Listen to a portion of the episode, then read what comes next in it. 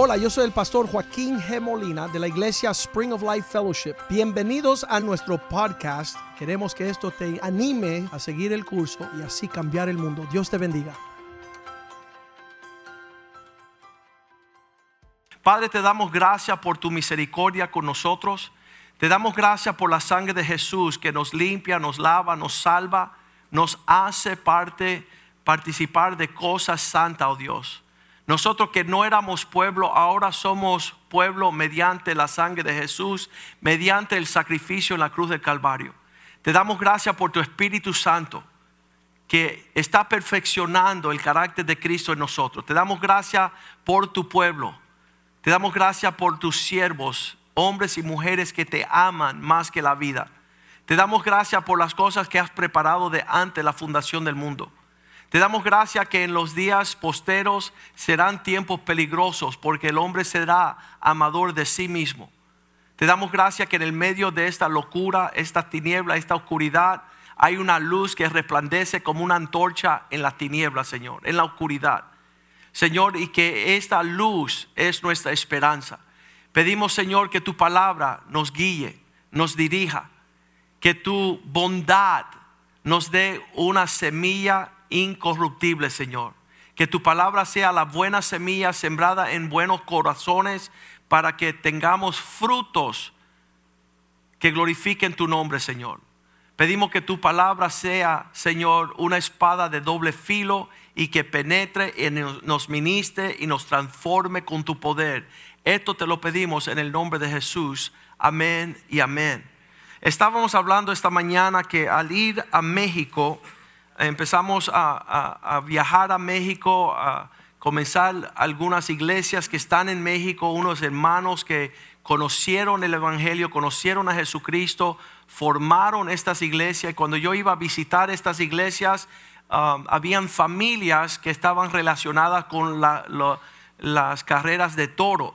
Y, yo me enojaba, después de, yo había ido unas cuantas veces con mi papá de niño, uh, había visto una o dos corridas de toro, pero ahora siendo adulto, um, cuando estas familias nos invitó a este pequeño estadio ahí en Mérida, que es uno de los más famosos, um, estaba el gran Juli, que es un torero uh, bien famoso, el Michael Jordan de los toreros, era joven, y, yo me sorprendía que esos toros salían, parecían tres toneladas, unos animales increíbles. Y, este torero empezaba con una, igual alguien me recordó, pastor, tú tienes una corbata roja. Porque esta mañana yo decía lo, del pañito rojo, ¿no? Y el toro, el toro, oye, toro, acaba con el torero ya, te están volviendo loco, te están matando y tú sigues atrás de, la cosa roja esa, del paño rojo. ¿Cómo se llama el paño? La capa. Esa, esa capa roja y ese toro está enojadísimo con la capa roja que no le ha hecho nada. Y con el torero ni lo ve. Y entonces muchos cristianos estos días están viendo distraerse en 100 direcciones, mas no ve la realidad de lo que lo está matando o apartando o distrayendo de las cosas del Señor. Y, eh, hoy día yo me siento agotado en, en la energía yo, anoche cuando estaba, había colgado con Jules y estoy caminando al cuarto y yo, le decía, Señor, ¿por qué yo estoy tan cansado? Y no es físicamente, porque cuando uno se queda en la casa tanto tiempo, pues no es un cansancio físico, pero un cansancio emocional que estoy agotado. Y yo digo, ¿qué es lo que produce este agotamiento en mí? Y ahí es cuando el Señor dice, Satanás te tiene enfocado en que si eres blanco o negro y yo soy medio medio de los dos, y, si soy delincuente o soy pastor o si soy republicano o si soy demócrata o si soy conservador o liberal o si me gusta la salsa o reggaetón, oye, me han descuartizado en cien mil pedacitos. ¿Y sabes lo que es? Estrategia del diablo.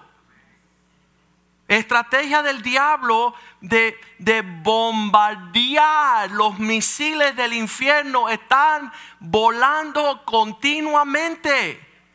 Y, yo estoy diciendo, ¡ah! Mira cómo dicen mentira. ¿Quién? todo el mundo tiene su cuento.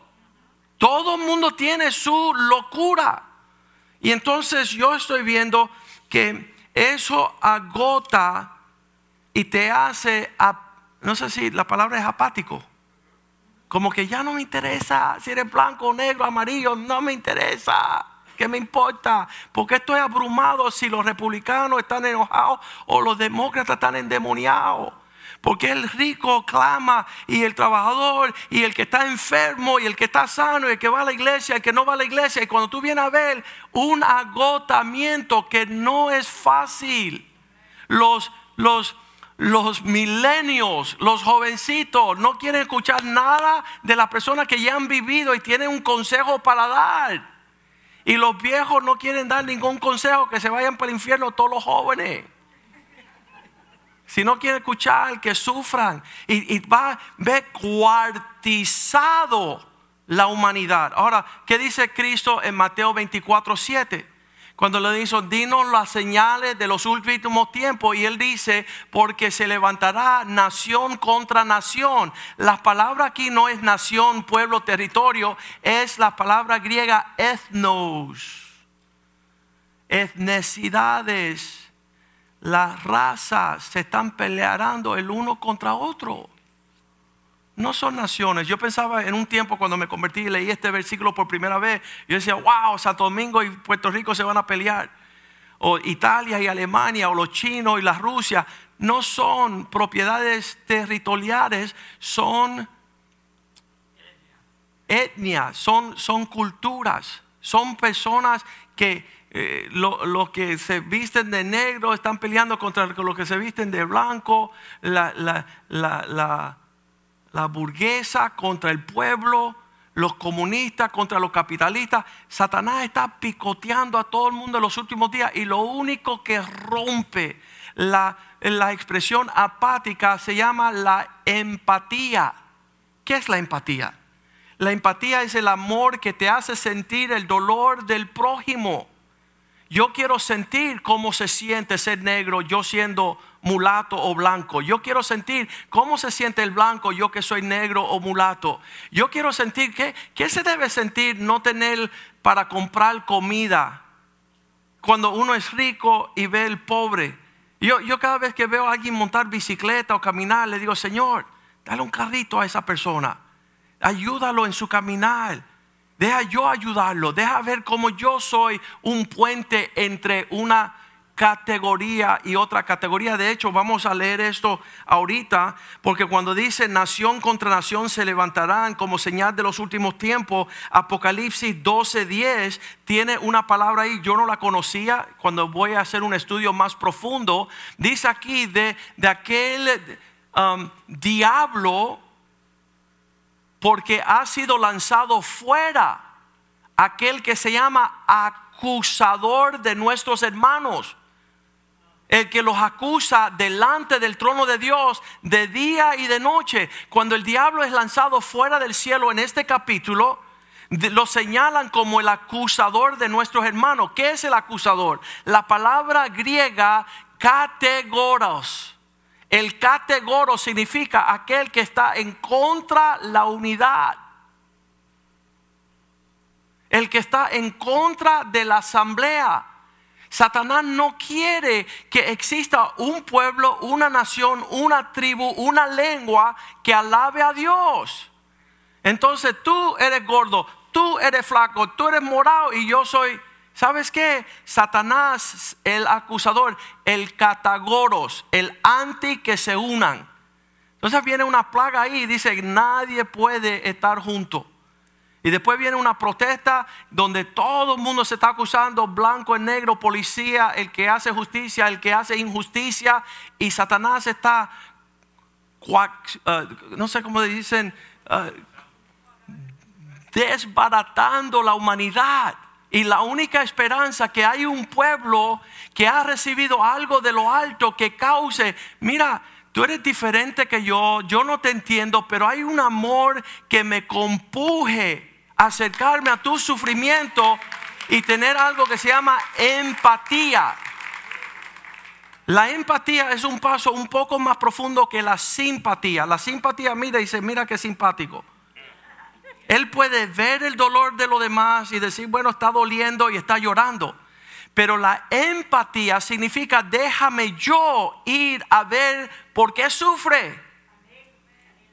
Es diferente ver una persona padeciendo y si tú eres apático, tú dices, ¿sabes qué? Déjalo que siga en su miseria. Pero el amor de Dios nos contriñe ser un pueblo diferente. Y solamente por el amor de Dios que ha sido derramado en nuestro corazón, donde cuando vemos el dolor, vemos el sufrimiento, vemos la dificultad, vemos algo que aún podemos alegrarnos si estamos en una ecuación mala. Algo habrá hecho que se lo merece. Y tú seguís de tu casa. El, el miércoles hablamos del buen samaritano. Pasaron el religioso, el sacerdote, el que sabía toda la ley, pasó un hombre justo, pero cuando pasó el buen samaritano se acercó y no solamente vio que el hombre había sido golpeado y robado, sino que le empezó a dar vendajes, aceite y, y vino y empezó a sanar sus heridas y lo cargó en su transporte y lo llevó a un lugar para cuidar de él y le pagó su estadía y le dijo al dueño, y si algo más él te debe, ponlo a mi cuenta. Quiere decir que no solamente estuvo simpatía, empatía, pero ese es el puente que te lleva a la compasión para hacer algo que es consolar. Y si eso no está sucediendo en nuestras vidas, no te llames cristiano. No te digas que eres Cristo, porque Cristo no vive en tu corazón. Y en esos tiempos donde hay tantas locuras sucediendo, y tú estás midiendo a ver con quién me voy. ¿Me voy con esto o me voy con esto? ¿Me parezco más a esto a lo de ahí?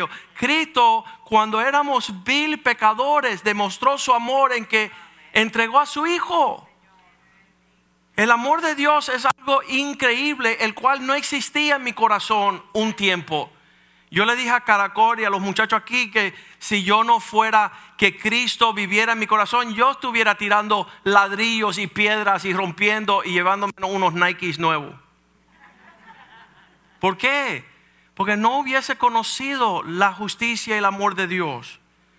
Estos son los grupos, dice Hechos 17, 26, que no hemos de estar clasificándonos en diferentes clasificaciones y categorías. Acuérdate, cada vez que tú estás categorizando a alguien, oh, ese es reggaetonero, este es salsero, ese es merenguero. No, cuando tú estás haciendo agrupaciones, distanciamientos, juzgando, acusando, tú no estás caminando en el amor de Dios. De una sola sangre, Dios ha hecho todo el linaje de los hombres. ¿Qué significa eso para ti? Yo soy igual que los demás. Los demás son igual que yo. Dios no tomó sangre de diferentes propiedades de una misma sangre. Hizo el linaje de todos los hombres para que habitasen sobre la faz de la tierra. Estamos aquí en la tierra, todos terrestres Dices, y prefigió el orden de sus tiempos y la limitación de sus habitaciones. ¿Para qué? ¿Para qué? ¿Para qué? ¿Para qué? ¿Para qué? Para 27, versículo 27, para que todos busquen de Dios. Para que busquen a Dios. Entonces, si ya yo estoy en la tierra, mi sangre es igual la que está fluyendo en las venas de todos los habitantes seres humanos, ahora yo tengo que ver que yo estoy buscando a Dios, cómo yo logro de que esa persona que es diferente que yo, que no estamos en, mm, quizás es joven, quizás es más viejo, quizás es media edad, diferente que yo, vamos a ver cómo hacemos un puente para servir a Dios juntos. Porque eso es lo que hizo Jesucristo con nosotros. Ahí yo hice una categoría de todos los todos los pleitos que están sucediendo hoy, el más fuerte hoy día, eh, blanco contra negro, policía contra criminales, judíos contra gentiles, los viejos contra los mileniales, los ricos contra los pobres, pobres contra ricos, grande contra pequeño, pequeño contra grande, aquellos que guardan la ley con aquellos que están sin ley, son unos caóticos, no tienen límites de eh, ser nacionalista, ser globalista, estar sanos o estar enfermos, andar en la religión o no ir a la iglesia, ir a la iglesia, no ir a la iglesia, republicanos, demócratas, los que están a favor de Trump, los que están en contra de Trump, los que se aíslan, los que no se quieren aislar los que creen que esto es una situación médica, los que piensan que es una condición espiritual. Hay aquellos que quieren rescatar la economía. Oye, si no volvemos a la normalidad, vamos a perder todo, nos vamos a morir de hambre. Sí, malvado, pero en tu ir a trabajar vas a matar a alguien, no te importa, no me importa porque mi cuenta bancaria, y esos están los economistas con los que quieren que muera todo el que se va a enfermar ya de una vez. Está cada punto de lanza en polos opuestos. Los que están a favor del policía, aquellos que están a favor del criminal, aquellos que están a favor de Antifa, aquellos que aborrecen a, Antifa como un grupo terrorista, siendo conservador o liberal o en el medio. Mateo 9:36 dice que cuando Cristo miró la multitud fue movido a la compasión. Tú no te puedes mover a la compasión si tú no le pides a Dios que te dé empatía. Empatía es mirar el sufrimiento de aquellos que están padeciendo. A mí me encanta porque estando en la posición que tengo como pastor, vemos la tendencia del ser humano nunca ver la necesidad de su prójimo.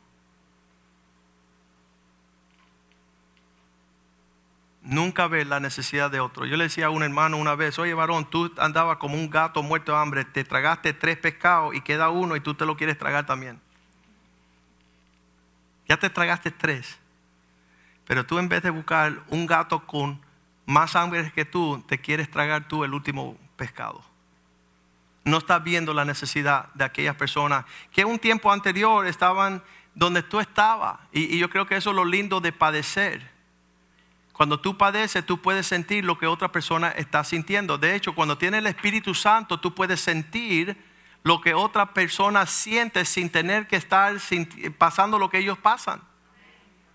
Eso, eso es el amor de Dios. Y al ver las multitudes, Jesús tuvo compasión de ellos porque estaban como desamparados, dispersos como ovejas que no tienen pastor. Todo lo que estamos viendo sobre la faz de la tierra ahora son porque los hombres no están siendo discipulados. Cuando nosotros vamos a las conferencias de los hombres en otros países, me llegan los pastores y los otros conferencistas y están, ay pastor, y le digo, ¿qué pasa? Dice, mi hija no tiene con quién casarse. Y le digo, oye, idiota, se supone que tú disipule a un hombre para que sea digno de casarse con tu hija. Y como tú no disipulaste a nadie, tu hija va a ser solterona hasta los 80 años. Corresponde que tú hayas creado desde de un joven alguien que imite tu conducta, que sea un príncipe digno de casarse con tu hija. El dilema no es que no exista alguien que se case con tu hija, el dilema es que tú no has discipulado a nadie. Por ahí hubieron unos amén. Y entonces tiene que llegar un hijo de su madre, bueno, no tuvo papá que le enseñara, a venir a casarse con tu hija. Y el tipo no ama a Cristo, no ama a la iglesia, no tiene dignidad, no tiene honra, no tiene respeto, no tiene nada hermoso en cual lo puedo desear. Qué tremendo. Nosotros tenemos que formar de estas personas que tú puedes juzgar como son personas no dignas. ¿Cuánto no era digno? Era digno. Y buscar a estas personas que no tienen un norte, que no saben nada, y mostrarle amor. Mostrarle lo que tú tienes. No lo que ellos tienen antes de que tú llegaras, porque obvio tú no has llegado todavía. Lo que causa el rompimiento de todo hogar, familia, matrimonio, iglesia, ciudad y nación es un pueblo sin empatía. La esposa mira al esposo y no puede sentir su dolor de tener que vivir con una bruja. El esposo ve la, la, esposa y no puede entender que fue criada por su mamá, la, la suegra, una bruja. Y como los dos no pueden verse en calidad de huérfanos, dos pulgas sin perros, donde no pueden, si no fuese por el amor de Dios, ahí no rescata eso nadie. Si Dios no llega y empieza a derramar de lo que Él tiene, no hay esperanza. Y eso se conmueve en el corazón del hombre cuando empieza a derramarse. Salmo 69, versículo 20 dice, cuando me insultaron, cuando me tiraron todos sus juicios, cuando no me vieron con empatía, esto quebrantó mi corazón.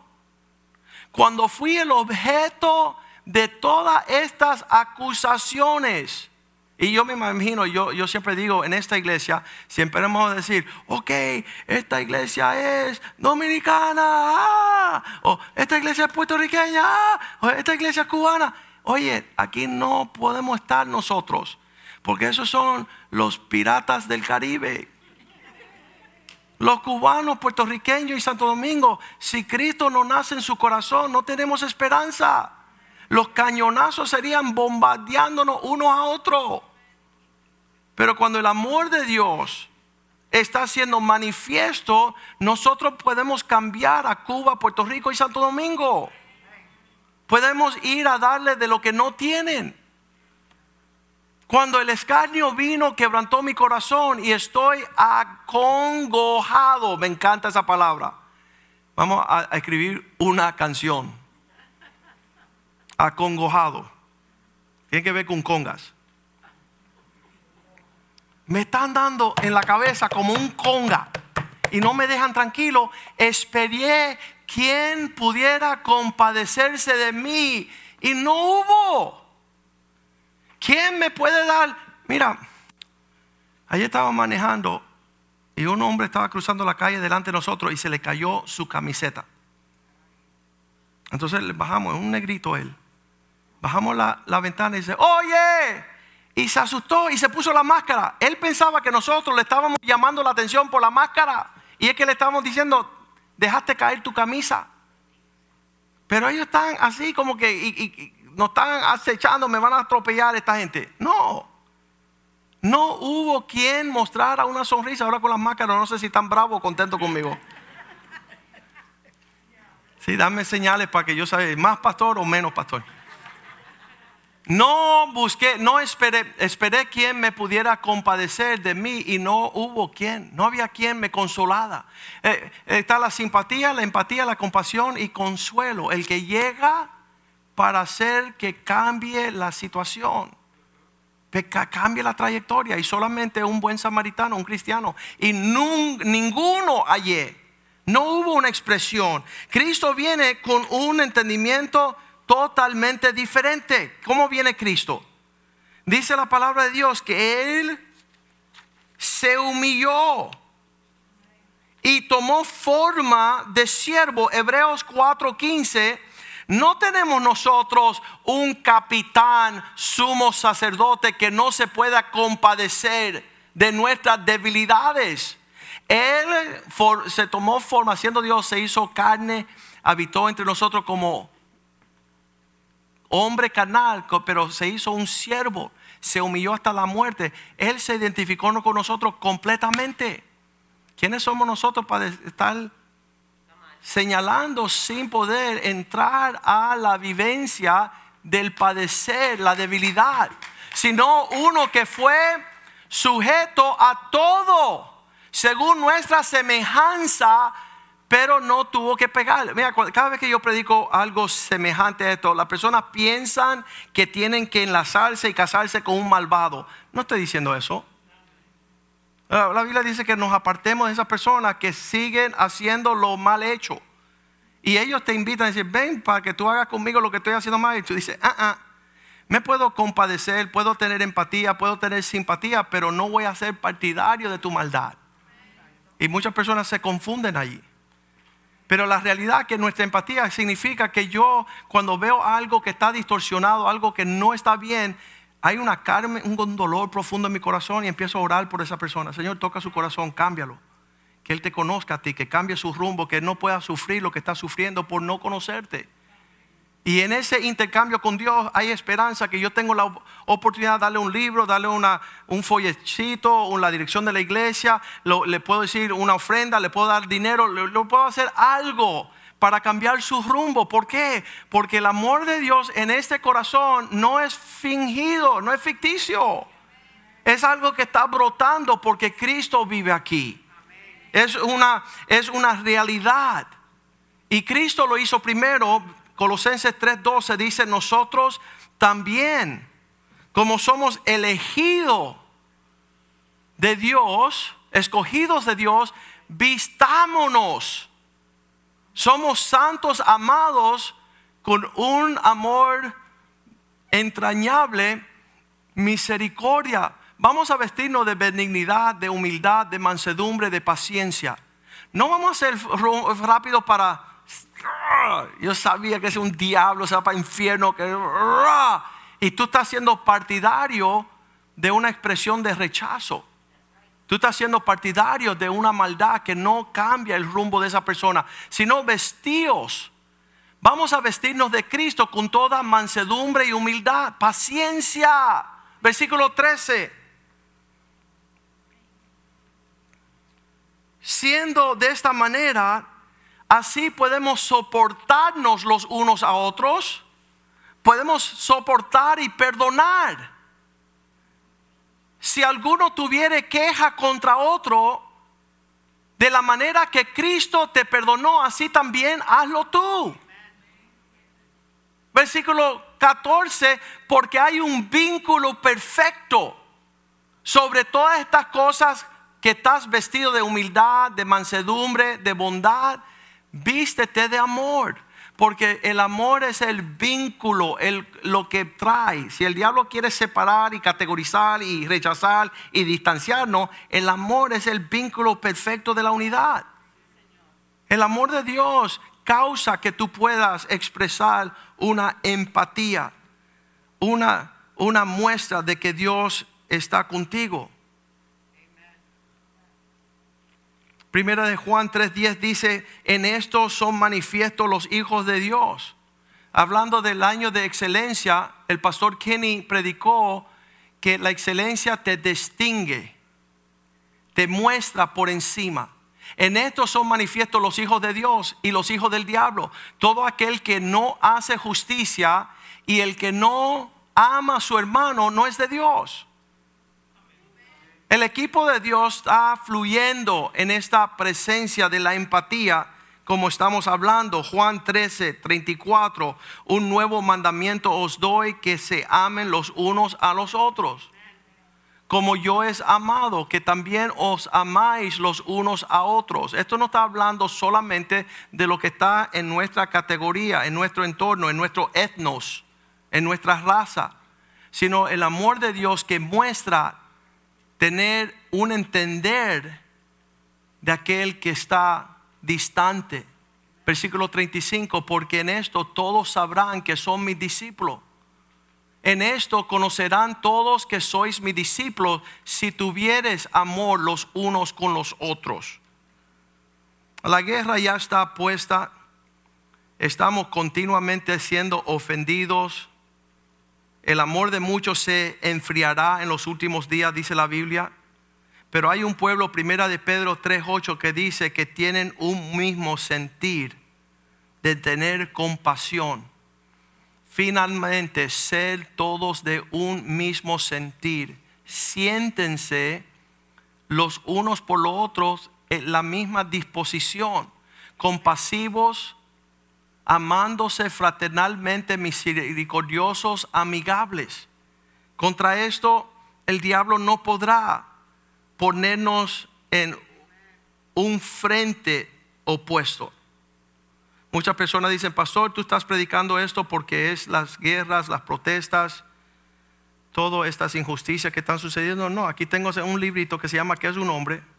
En el último capítulo yo, pongo finalmente un hombre puede confirmar que es hombre dependiendo de su habilidad de expresar el amor. La esencia de Cristo es amor. Si Cristo fuera a ser definido por una palabra sería el amor. De la misma manera, el llamado más alto para todos los hombres es expresar el amor absoluto y puro a todas las personas en todas las direcciones en todo tiempo. Dios creó al hombre para que respondiera al amor y que fuera capaz de amar a través de todo tipo de relaciones y situaciones.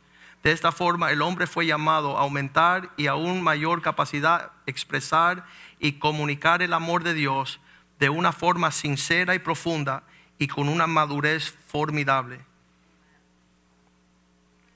Termino este, este libro, el último capítulo, hablando del tema de la empatía. La habilidad de mirar el sufrimiento de otra persona y sentir lo que ellos sienten. La empatía te lleva a la compasión, que se llama compartir un sufrimiento o dolor. La empatía del griego son la capacidad de sentir lo que otro siente. Son sentimientos humanos que se manifiestan a partir del sufrimiento de otro y la capacidad cognitiva de percibir en un contexto común lo que otra persona está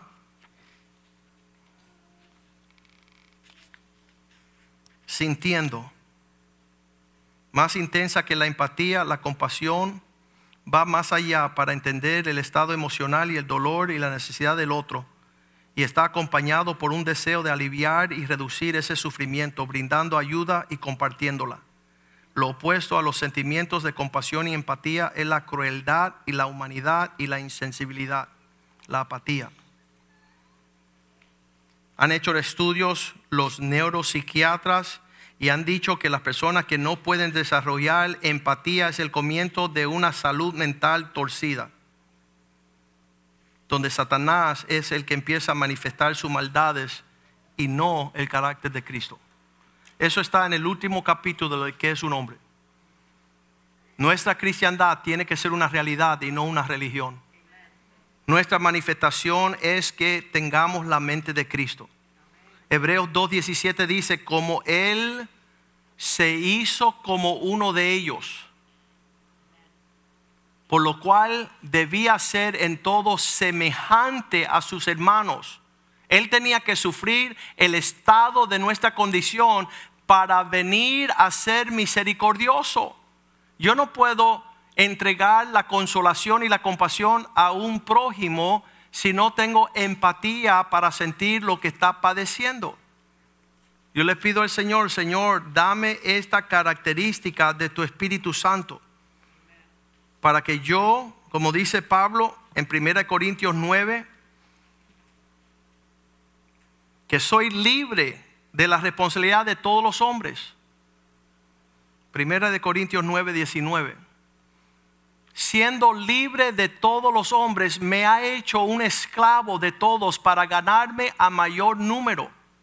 No tengo que meterme en la vida de nadie, pero me doy como un siervo esclavo para ver si puedo ganar un mayor número. Versículo 20 me ha hecho judío para los que son judíos, para ganarme a los judíos. Me ha hecho, dice, a los que están sujetos a la ley, aunque yo no esté sujeto a la ley, como sujeto a la ley me ha hecho para ganar a los que están sujetos a la ley. Versículo 21. A los que no tienen ley, andan sin ley, como si yo estuviera sin ley. No estando yo sin ley delante de Dios, sino bajo la ley de Cristo ¿Para qué? Para ganarme a los que están sin ley. Versículo 22, a los que son débiles. Me he hecho débil para ganarme a los débiles. A todo me he hecho de todo para ver si de alguna manera sea salvo algunos. ¿Quién puedo yo alcanzar en este tiempo mostrando un sentir que sería súper raro? Sería súper raro yo interesarme por que muera un negrito. Yo no tengo negritos en la familia. Que muera un blanco. Yo no tengo un blanco en la familia. Nosotros estamos viendo en cada momento de nuestras vidas el padecer de todos que están a nuestro alrededor y a los latinos ni lo mencionan. Black Lives Matter, White Lives Matter. Nadie le importa si los hispanos muramos. Pero para Cristo sí importamos. Y como no le debemos nada a ningún hombre, pero sí lo hacemos siervos de todos para mostrar el amor de Dios a todos. Para ver si ganamos algunos, salvamos algunos. Ese es nuestro deber, nuestro sentir. No debemos, Satanás siempre nos está cuartizando. Eres republicano, conservador, estás en contra o a favor de nosotros. Yo digo, ni en contra ni a favor. Mira, estoy a favor de Dios. Y Dios mostró en la cruz del Calvario que Él está a favor de todos, porque Él dio a su Hijo a morir para que todo aquel que creyere no pereciese, sino que tuviera vida eterna. Romanos 12, 15 nos dice claramente, claramente, si hay alguien que se regocija, con él yo me voy a regocijar. Y si hay alguien que llora, con él quiero llorar. Quiero tener el mismo sentimiento que Cristo tuvo con nosotros el día de nuestra necesidad. No quiero endurecer mi corazón. No quiero ser apático y decir, bueno, eso no es conmigo porque no han tocado lo que es mío. Tenemos nosotros que ser el pueblo que nos gozamos con los que se gozan y lloramos con los que lloran, sean blanco, negro, amarillo, rojo, carmelita. El amigo de nosotros es pastor en San Diego, él dice que se crió en Nueva York, papá blanco, mamá negra y él jabao. Dice que los negritos no lo dejaban entrar a los barrios negros y los blancos no lo dejaban entrar a los barrios blancos. Y entonces él sufrió una discriminación horrible, pero ahora él es pastor y él está sanando todas estas categoros, estas separaciones que no nos dejan asamblarnos, unirnos como un solo pueblo para alabar al Rey de Reyes y Señor de Señores. Vamos a invitar a los sugieres. Hoy estamos celebrando la cena del Señor, la Santa Cena. Y queremos que usted participe con nosotros y que la sanidad, la verdad, la presencia del Señor los bendiga con salud y con fuerzas y con el ánimo de poder servir al Señor con excelencia este año. No se dejen torcer la atención y la atracción por, por la polémica de lo que está sucediendo en las redes sociales, en los medios. Usted es un hijo de Dios, una hija de Dios con poder. Manifieste su, su amor y rompa todas estas artimañas de Satanás que está destruyendo al hombre en estos últimos días. Esta expresión del amor de Dios llevó a Jesús cuando le trajeron la prostituta, la mujer que estaba adulterando a sus pies. Y él le señaló a ellos que ellos no estaban actuando con empatía. Así que él dijo, bueno, el que no ha pecado que tire la primera piedra. Y todos se fueron alejando porque por primera vez se vieron ellos en ella. Eso se llama empatía. Y él le dijo a ella, ¿dónde están tus categoros? ¿Dónde están tus acusadores? Los que te querían meter en un lugar para juzgarte, ya que ellos no te tienen en ese lugar, yo también te dejo ir, vete y no peques más. Y eso es nuestro deber en ese tiempo. En vez de señalar y categorizar y decir ese es lindo, ese feo, ese flaco, ese gordo, que salga de nosotros una expresión de vernos en esa persona. Eso es empatía. Eso es mostrar el amor de Dios. Eso es lo que Cristo hizo con usted y con yo. Y sabes que no solamente hizo eso, sino que tuvo compasión. Se paró a nuestro lado para ayudarnos y mostró consolación que nos provió de lo de Él para cambiar nuestra situación. Padre, gracias que hoy hemos estado en tu presencia en la casa de Dios y hay provisión en la casa de Dios para vencer al mundo.